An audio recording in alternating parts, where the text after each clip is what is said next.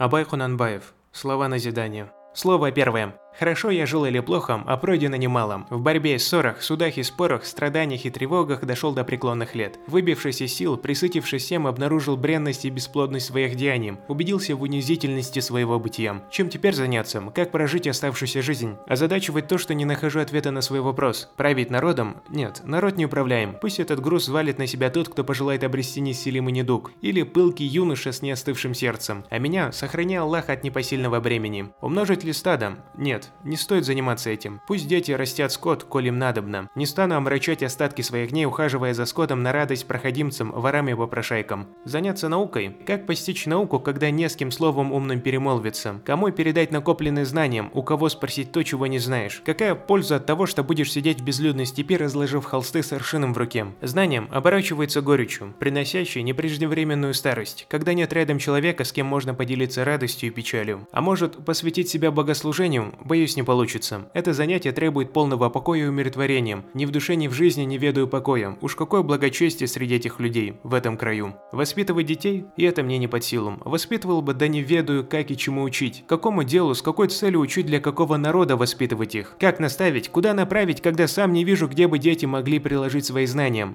И здесь не нашел я себе примирения. Наконец-то решил, бумага и чернила станут отныне моим утешением. Буду записывать свои мысли. Если кто найдет в них нужное для себя слово, пусть перепишет или запомнит. Окажутся ненужным мои слова людям, останутся при мне. И нет у меня теперь иных забот.